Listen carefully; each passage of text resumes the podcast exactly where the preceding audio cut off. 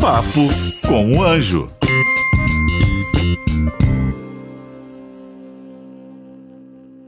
Olá, bem-vindo a mais um podcast Papo com Anjo, esse podcast aqui na Jovem Pan. Você já sabe, sempre eu trago alguém especialista em investimento, em negócios, em dinheiro. E hoje não é diferente. Hoje eu trago um cara que tem muito, há muito tempo investe e aconselha investimento e organiza investimento e sabe tudo sobre dinheiro, sobre negócio, sobre investimento. Então eu trago vocês aqui hoje, Roberto Indec. Obrigado, João. Muito obrigado pelo convite. É, é muito especial aqui estar sentado nessa cadeira ainda mais poder falar com você. Muito bom, Roberto. Hoje, gente, hoje você vai ensinar um pouco pra gente o que, que é Bolsa de Valores, né? Afinal de contas, a gente papo com o anjo, eu sou um anjo e invisto em startup, mas eu também invisto um pouco em renda variável, um pouco em investimento em bolsa. Então, eu queria que você contasse tudo um pouco, tudo e um pouco mais para quem está nos assistindo. Mas vamos lá, hoje você está na Clear, a corretora Clear que Exatamente. é uma corretora também agregada à XP, não é? Uhum. Fala um pouco da Clia e um pouco da tua trajetória. Olha, vou começar a contar um pouco da minha trajetória, João, fazer o inverso aqui. Eu comecei no mercado em 2006. Uh, e estava num banco de, de, médio porte, que era, tinha sede no Rio de Janeiro, hoje já não existe mais. Trabalhava na área de crédito, foi meu primeiro emprego, foi lá. E era a, a sala do lado, era ao lado da corretora. Então eu comecei a ficar muito próximo do pessoal da corretora, acompanhava todos os dias eles, batia um papo com eles e comecei a me apaixonar muito por esse mercado de bolsa, que em 2006 era praticamente nada se a gente for comparar com o que é hoje, né? São só 14 anos depois. E 2008 veio a crise. Uh, ah, 2007, na verdade, eu mudei de, de emprego, estava numa outra corretora e ganhei um dinheiro. Era próximo de uns 40 mil reais naquela época, que era uma parte de um uh, de um imóvel que a minha família tinha vendido. Desses 40 mil reais, eu apliquei no mercado no final de 2007, apliquei 100% daquele dinheiro, porque uh, quando você é jovem, você tem muito mais apetite por risco e muitas vezes você acha que sabe muito mais do que realmente você sabe. Né? Então, apliquei 100% do meu dinheiro no mercado de renda variável Passou alguns seis meses, esse dinheiro estava praticamente valendo 100% mais. Uau. Só que aí veio a crise de 2008. Você deixou lá o dinheiro? Deixei 100% do meu dinheiro lá, veio a crise de 2008. Você fez o velho buy and hold? o velho buy and hold. E aí esse dinheiro, ele passou a valer 15, 20% daquele valor original. Né? Então, ali eu decidi que eu precisava de fato estudar. Né? E por que, que eu estou falando isso? Porque a minha história se assemelha com a história de muita gente que a gente vê hoje em dia. Muita gente nova entra no mercado de ações, ganha eventualmente um dinheiro nas suas primeiras operações e acredita que já sabe tudo e aí cai um pouco ou falta muitas vezes humildade. Né? Então eu decidi estudar, fui mudar para os Estados Unidos, fiquei quase um ano e meio nos Estados Unidos, praticamente estudando full time esse tempo todo. Uh, e aí quando eu voltei eu fui para Rico Corretora. Isso 2011, né? Isso foi 2010. 2010 quando eu voltei, aí logo em seguida 2011, comecinho de 2011 eu entrei na Rico Corretora. Rico ainda era uma startupzinha, né? Uma empresa pequena aí na época, né? Na verdade, o nome Rico ele nem existia ainda, né? O nome Rico ele passou a ser Rico Corretora de fato, isso em junho de 2011. Né? Então eu entrei um pouquinho antes de se chamar Rico. Ela chamava Link Trade ali. Uh, e aí a gente começou a se desenvolver. Eu entrei muito mais para fazer a parte do mercado de ações, o relacionamento com os clientes. Só que com os juros muito alto, como estava no nosso país, e o mercado de ações praticamente não andava, né? um mercado que ficou uh, de lado de 2010 até o final de 2015, ou seja, foram praticamente seis anos de mercado lateral. Mercado de bolsa, quando eu falo que é lateral, o mercado não tem tendência nem para cima nem para baixo.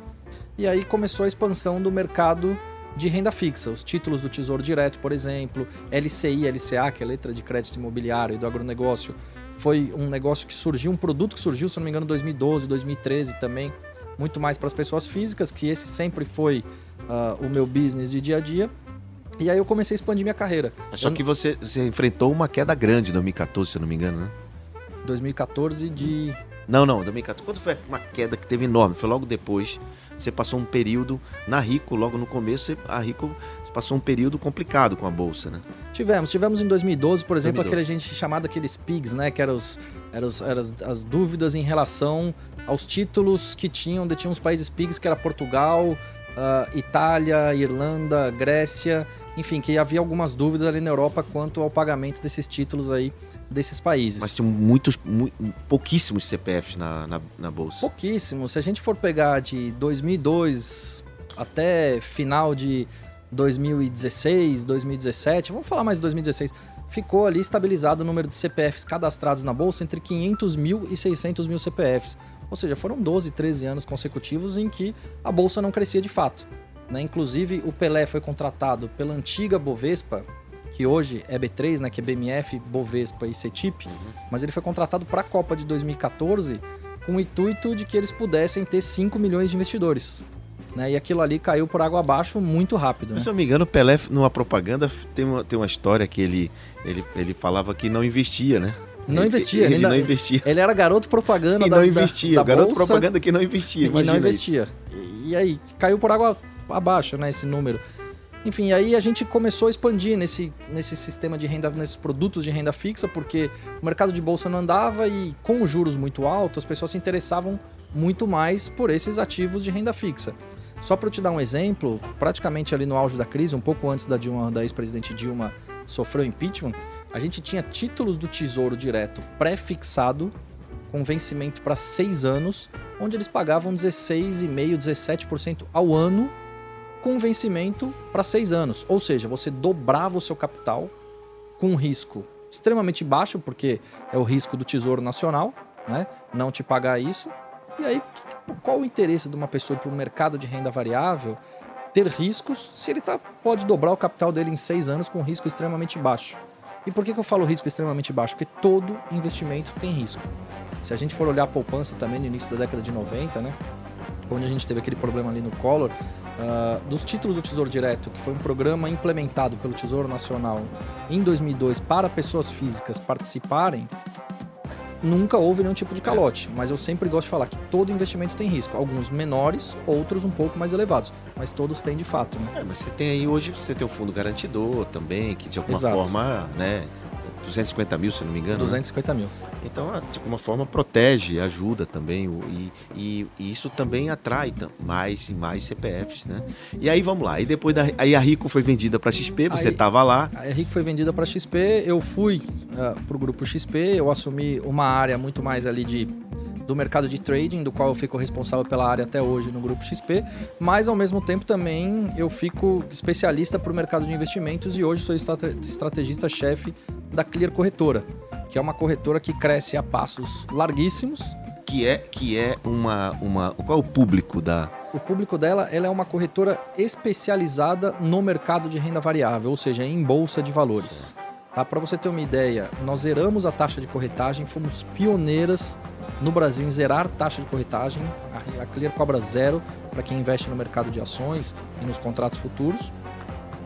E aí, de setembro de 2018 a setembro de 2020, agora, final desse mês passado, cresceu 1.100% em números de clientes ativos. Mas que, por que tantos jovens estão indo para a Bolsa? Você não é um cara influencer, né? Você não está na internet, você não é um influencer digital, influenciador financeiro, digamos assim. Você é um cara, é, um estrategista, você é um cara mais de, de vamos dizer, da, por trás das câmeras, né?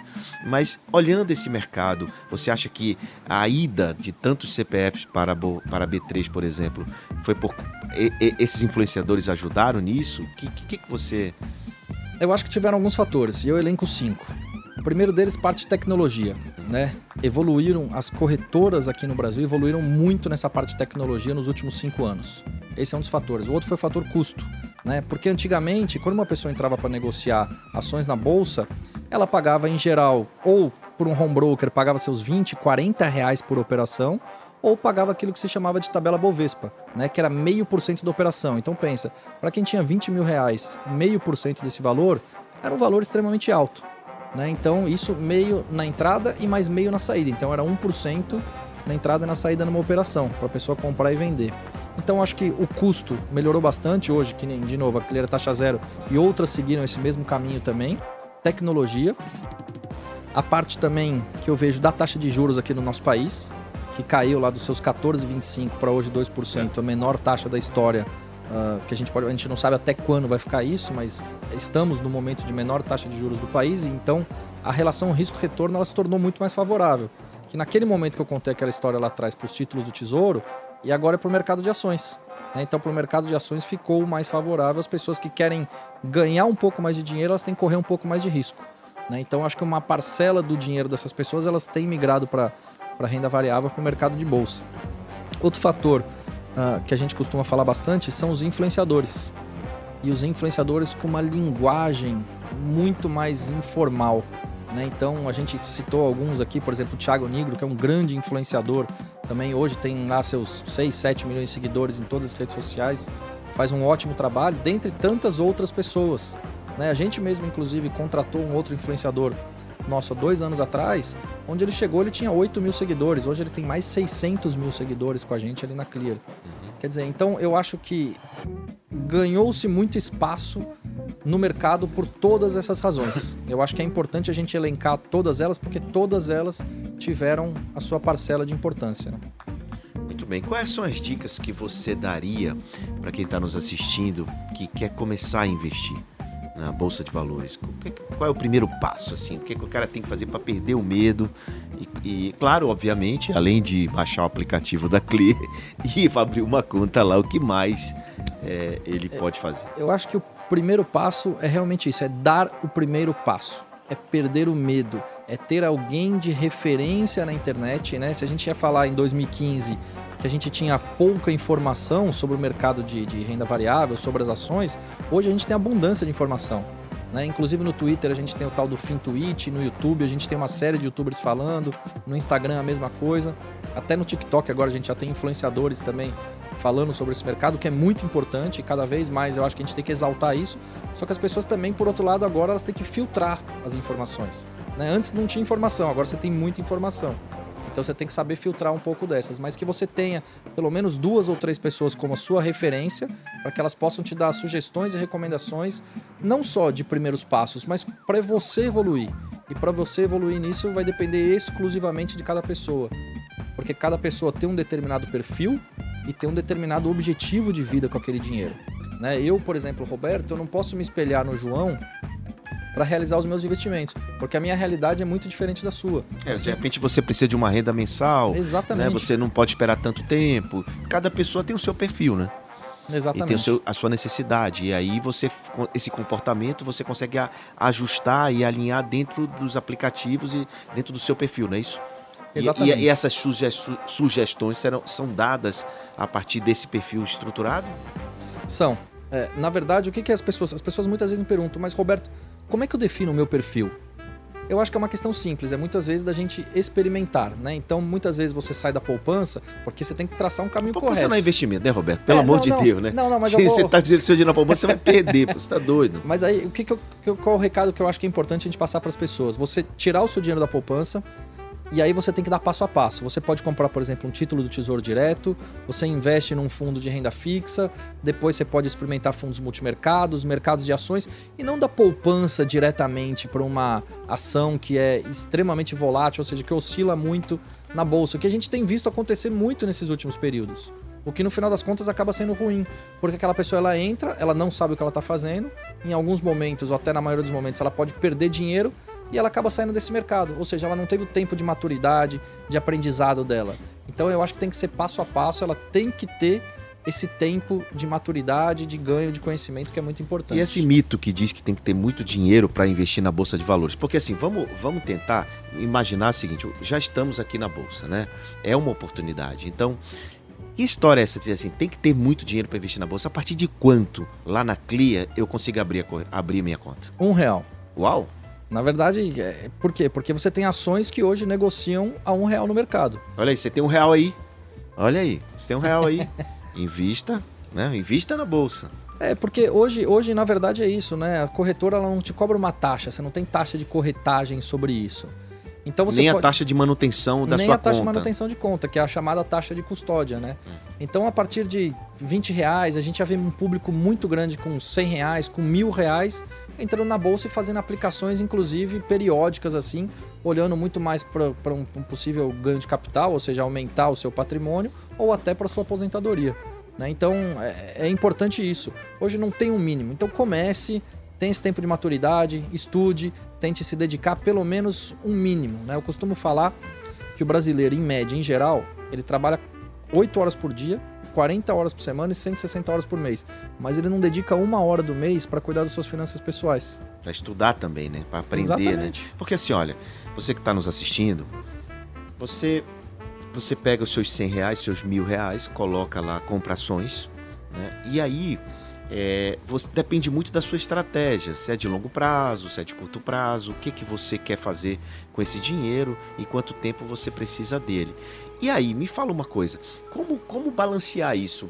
É, porque você, você tinha me falado no off aqui que a CLI é mais renda variável, né? Uhum. É uma corretora mais focada em renda variável, você uhum. tem pouca. Você, você tem renda fixa lá?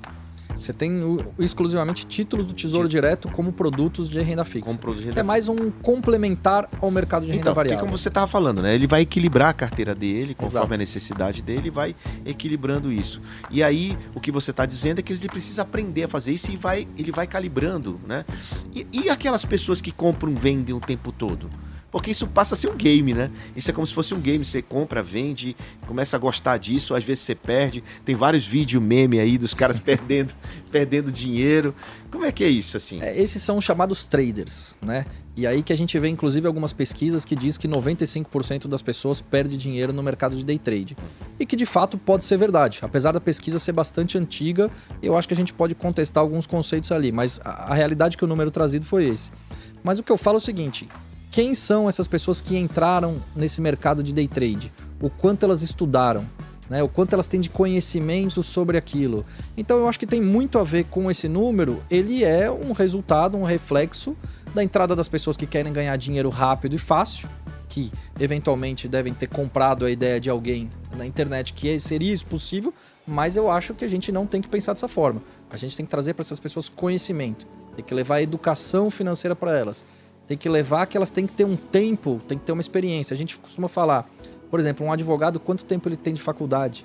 quatro anos, cinco anos, aí ele tem que passar no processo da OAB. Para você virar day trader profissional, como muita gente tem interesse hoje, você também tem que estudar bastante, você tem que ter experiência, você tem que ter tempo de tela, conhecimento, desenvolver bem a parte de gerenciamento de risco e psicológico. É, não cair no conto do vigário, Exatamente. né? Os caras tudo aí, ah, vou ficar milionário, vou, vou não sei o quê. Existe. Mostra ostentação para dizer que se você fizer com ele, você vai ganhar. Isso é muito perigoso. A gente recebeu aqui no podcast uma, uma educadora eh, financeira focada em trade, mas ela, ela faz o. Ela, é aqui a Carol, ela tem uma empresa listada na bolsa, o que ela faz, segundo ela falou, explicou aqui, ela, a, os traders usam o dinheiro dela. Se perder, é o dinheiro dela né? Não é o seu dinheiro. E ela, ela ensina, ela educa com o dinheiro dela. Uhum. Depois o cara decide se quer ficar lá com ela ou não. Eu achei interessante, porque de certa forma é o dinheiro dela, não é o dinheiro dele, e é uma forma de aprendizado. Agora, é um aprendizado, ela falou muito bem, você tem que passar muito tempo estudando isso e se, se especializando, né? Agora, eu tenho, eu, eu, por exemplo, eu gosto de buy and roll, hold, eu gosto de comprar e esperar muito tempo, eu gosto de analisar o DRE da companhia, eu gosto de analisar os índices, é, eu, sou, eu sou mais criterioso, apesar de que em startup é, é também assim que a gente faz. Né? Eu, eu invisto no equity, eu invisto numa mentalidade equity, de longo prazo. Uhum. Né? Eu quero saber quanto de valoras, valoração vai ter aquele, aquela ação que eu estou comprando, aquela, aquele valuation, vai crescer quantas vezes, né? Então, eu, eu, Tá errado o meu raciocínio em relação à bolsa de valores? É errado eu ficar muito tempo com, com uma ação ou depende da empresa? Eu acho que nenhum nem outro, acho que depende do seu perfil. Você é uma pessoa, como você disse, você tem um perfil de buy and hold, de estudar balanço, você é uma pessoa que gosta de análise fundamentalista. E isso também tem muito a ver com os seus objetivos em relação àqueles investimentos. Por que, que eu estou te falando isso? Porque eu não sou contra as pessoas que querem virar day trader, assim como não sou contra as pessoas que querem ser fundamentalistas. Eu venho de escola fundamentalista e hoje fico responsável por uma área de trading. Mas eu acho que a gente tem que ter conhecimento. Esse que é o ponto principal. Tem que ter educação financeira para isso e tem que entender qual o nosso perfil e quais os nossos objetivos. E aí cada pessoa vai lidar com a sua situação especificamente. Roberto, então me fala uma coisa. É, se você pudesse dar um conselho hoje para um empreendedor, para alguém que está começando é, a investir, né? O cara que tem um dinheirinho dele, está começando a investir. É, eu sei que você não gosta de indicar nada, eu sei que você não gosta de, de dar referências, mas me fala aí, o, quem está nos assistindo, olha ali para aquela câmera e ajuda quem está com um dinheirinho pouco e quer começar. Você já falou, claro, estudar, estudar, estudar, uhum. mas objetivamente, o que, que você pode dar de conselho para essa pessoa que está querendo começar a investir e ter um pouco de dinheiro? Vamos lá, comece aos poucos, comece com pouco dinheiro, vá aprendendo a dinâmica do mercado, comece comprando ações de empresas nacionalmente conhecidas que têm credibilidade no mercado, que já tem anos uh, aqui no nosso país, que tem um market share relevante no seu mercado de negócio. O que, que eu quero dizer com isso? Se você for partir para uma ação, por exemplo, como uma Vale, como os bancos Itaú e Bradesco, você pode ações da Natura, lojas Renner, lojas americanas, tem muitas empresas boas listadas na bolsa. Então comece comprando ações dessas empresas que já são antigas, que a volatilidade ela costuma ser um pouco menor. Por quê? Porque já são empresas já consolidadas no mercado nacional e até no mercado internacional. Mas comece com pouco dinheiro e nessas empresas consolidadas, e aí a partir de então você vai acompanhar a dinâmica disso. Bom, ele não falou, né? Eu falo por ele, que ele, ele, é muito polite, muito educado. Ele não disse assim, abra uma conta na Clear, né? Ele não falou, mas eu falo. Isso é muito importante para começar, precisa abrir uma conta na Clear Corretora, né? É isso aí, muito bem. A Clear, para quem não sabe, é da, é da, é da é, é, faz parte do grupo XP. Né? E o Roberto, eu tenho uma história com ele, é, com meu filho, Theo, que trabalhou na Rico e, e também trabalhou, na época que ele estava lá na Rico, o Theo trabalhou lá. E, e ele, a gente estava falando aqui sobre as coisas do. Quando fala de filho, né? A gente se emociona, que é filho, filho. Você tem filhos? Tenho uma filha de três anos e meio e vou ganhar outra agora na semana do Réveillon. Eita, parabéns então. E vai passar o Réveillon comemorando o Lambenda Cria. Mais uma. Lambenda Cria. Como é que você enxerga o mercado? é, o mercado futuro, não o mercado futuro de ações, mas como é que você enxerga o mercado brasileiro? É, a gente tem uma retomada aí pela frente? O que, é que você pode falar aí do cenário econômico é, em 2021? Porque 2020 já estamos praticamente no final, né?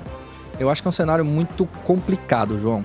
É, por que, que eu vou te falar que é um cenário muito complicado? Eu acho que a gente tem Uh, agora no início de novembro a gente tem eleições nos Estados Unidos para presidente dos Estados Unidos. Isso no curto prazo vai ser extremamente relevante para o cenário mundial, né? não só para a bolsa nos Estados Unidos, mas como para a bolsa aqui no Brasil.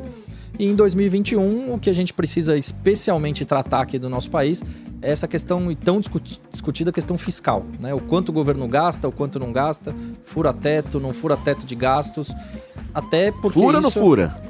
Olha, eu espero que não. É, também. Mas eu acredito que vai furar. Por que, que eu acredito que vai furar? Porque eu acho que a gente tem eleições em 2022 e por ter eleições em 2022, a gente tem perspectivas políticas muitas vezes que so se sobressaem em relação às questões econômicas, né? Enfim, eu acho que isso é o que mais é cobrado no mercado brasileiro, essa questão fiscal que é extremamente preocupante aqui no nosso país. Então vamos acompanhar. Mas mesmo se, mesmo se uh, for um cenário nervoso, com estouro de teto, uh, vamos projetar o pior cenário aqui no nosso país. Se a gente projetar o pior cenário no nosso país, a gente provavelmente vai ter uma alta mais significativa do dólar, ainda maior. E tem empresas na bolsa que se beneficiam com a valorização do dólar, como empresas essencialmente exportadoras. Falei aqui a Vale, posso falar das empresas de uh, papel e celulose também, a Clabin, a Suzano, uh, Marfrig também, enfim, uh, então de proteína animal, né, aquela o churrasco que o pessoal faz é, em casa, então, então tem empresas que se beneficiam disso. Por que, que eu estou te falando isso?